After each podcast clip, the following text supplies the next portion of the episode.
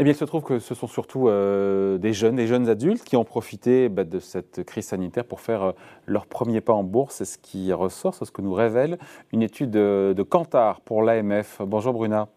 Oui, bonjour David. Bruna Basini, rédactrice en chef adjointe au JDD.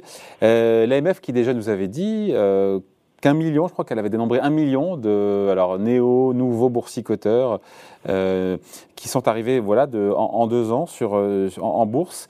Et donc, ce sont des jeunes adultes, c'est ça, c'est ce qu'on apprend. Il y a beaucoup de jeunes adultes, oui, absolument. Il n'y a pas que, mais il y a, il y a beaucoup d'actionnaires individuels qui ont moins de 35 ans. Et si on veut dresser un portrait un peu plus, euh, disons, euh, profiter davantage de ce portrait, disons qu'il s'agit quand même toujours euh, de euh, d'hommes à 72% qui sont actifs, à 55% et de catégories socio-professionnelles supérieures. Mais en y regardant d'un peu plus près, on remarque qu'il y a quand même beaucoup de femmes parmi les nouveaux entrants et, des, profils un peu moins diplômés. Et en deux ans, on a vu un quasi-doublement du nombre d'actionnaires euh, individuels de moins de 35 ans. C'est pas rien, quoi. Hein. Non, c'est pas rien parce que en fait, ce qui s'est passé quand même, c'est que la ruée, elle, s'est produite euh, en mars, hein, euh, en mars 2020, pendant le premier confinement. Et que, s'est-il passé? Ben, Ces personnes avaient du temps ils ont dû faire des économies euh, un peu forcées comme tout le monde et donc euh, ils ont eu envie euh, bah, d'aller jouer pour certains leurs économies en bourse. Et, évidemment ce sont les indices des marchés qui, n'ont cessé de grimper qui les ont séduits. D'ailleurs, ceux qui ont eu la bonne idée d'investir quand le, CAC a, atteint son plus bas le 19 mars 2020 ont engrangé euh, depuis le 31 décembre dernier 37% de gains. Euh, voilà. Donc euh, la question après, c'est de savoir s'ils sont restés ou pas, parce que s'ils sont venus juste pour faire un coup et quel coup Non, je pense qu'il y a eu un au-delà de au-delà de l'envie de faire un coup et d'avoir du temps pour s'en occuper, il y avait quand même l'envie. Ils ont commencé à comprendre qu'ils avaient intérêt à avoir des actions pour diversifier leur patrimoine à long terme et puis avoir des, des rendements évidemment plus attractifs que que les livrets ou les fonds en euros. Euh, puis il y en a d'autres qui avaient peut-être envie aussi de soutenir l'économie française et, disons-le aussi, peut-être aussi d'aller vers une épargne euh, plus durable et plus équitable. Après, on a un nombre total, quand on regarde le nombre total, encore une fois, d'actionnaires, de particuliers actionnaires individuels en direct, apparemment ce mmh. nombre total est resté stable. Ça veut dire que des actionnaires plus âgés ont vendu, sont sortis de la bourse, puisqu'il y a eu plus de jeunes adultes. en fait, ce qui, a, ce qui a pu se passer, c'est qu'il y a eu quand même un très fort rebond des marchés donc effectivement, beaucoup d'actionnaires qui étaient euh, qui étaient présents euh, sur les marchés depuis longtemps ont, dû sortir pour réaliser leur plus-value. Et, il est vrai que le nombre total des actionnaires euh, individuels en direct en bourse c'est autour de 3,3 millions de personnes en France. Hein. et donc ce taux, il est resté stable.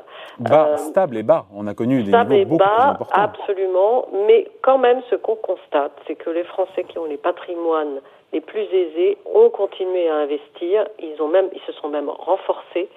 Entre mars 2019 et mars 2021, le taux moyen de détention en action en direct des personnes qui ont des revenus mensuels de plus de 6 000 euros par foyer par mois est passé de 19,4 à 25,7 donc, euh, qui détiennent des actions en direct et, pas, et après il y a aussi ceux, qui, ont des actions de manière indirecte au travers euh, des contrats d'assurance vie, des CKFCP sur leur compte titre euh, ou leur PEA.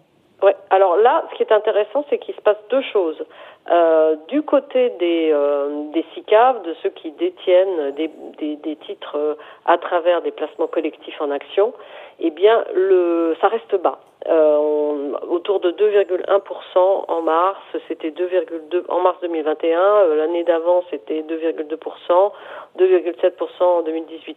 Ce qui a beaucoup changé, par contre, c'est la, la, le niveau de collecte de l'assurance vie. C'est-à-dire que si on regarde euh, la collecte qui a été réalisée euh, euh, depuis les, cotisations du mois d'avril, hein, elles se sont élevées, pardon, les cotisations d'avril 2021 elles se sont élevées à 13,1 milliards d'euros et sur ces 13 milliards, 11 milliards ont été fléchés vers des unités de compte. Les unités de compte, évidemment, ce sont ces placements dont le capital n'est pas garanti et qui sont donc plus rémunératrices pour les épargnants, beaucoup plus que euh, les fonds placés, dits en, les fonds euros, dont le capital est, garanti, mais dont on sait qu'on dépasse rarement aujourd'hui un, un, rendement de 1 à 1,5% Bruna, ces néo-actionnaires individuels, donc on l'a dit, euh, il y a ce rajeunissement, encore une fois, qui, euh, qui est là, que l'on constate.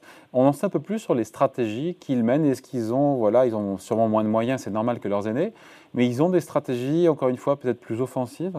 Alors, je pense qu'ils ont des stratégies plus offensives, mais surtout, ce qu'il faut souligner, c'est que ce qui les a beaucoup attirés, ce sont les offres très attractives des néo-courtiers. Hein. C'est des courtiers de nouvelle génération qui s'appellent Bux, De Giro, Itoro, Trade Republic. Et qu'est-ce qu'ils ont fait pour les attirer? Eh bien, ils leur ont proposé des frais, euh, des frais de courtage extrêmement bas, voire gratuits.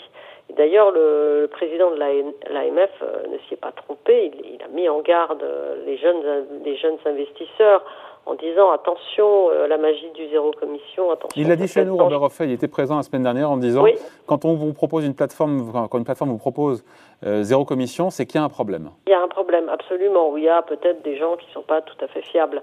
Donc, donc voilà. Alors, Ensuite, ce sont ces néo-courtiers qui en ont attiré beaucoup, euh, qui, euh, qui ont des formules de placement euh, de type fonds indiciels cotés. et donc, cet, cet, argent, il va finalement vers, vers ce type de, placement indiciel. Et ce sont eux qui placent les ordres en fonction d'un prix d'entrée, etc. Il. Euh, L'allemand Trade Republic euh, propose uniquement des actions internationales et des, euh, des fonds indiciels cotés et avec des fonds, des, des, des finances, enfin des, des investissements programmés à partir de 10 euros par quinzaine, par mois, par trimestre. Donc ça, ça, ça structure pas mal euh, les opérations effectuées par ces jeunes. ces jeunes Donc boursicoteurs plus jeunes, plus actifs, c'est ça qui ressort. C'est intéressant cette étude Kantar. Hein mais pas spiller comme les Américains quand même. Hein. On n'est pas allé, euh, on n'a pas euh, pour le moment euh, d'hypothèse de type GameStop en France, comme aux États-Unis. Pour le moment. Pour le moment, absolument. Allez, merci beaucoup. Explication signée Bruna Basini pour le JDD. Merci Bruna, bye. Merci.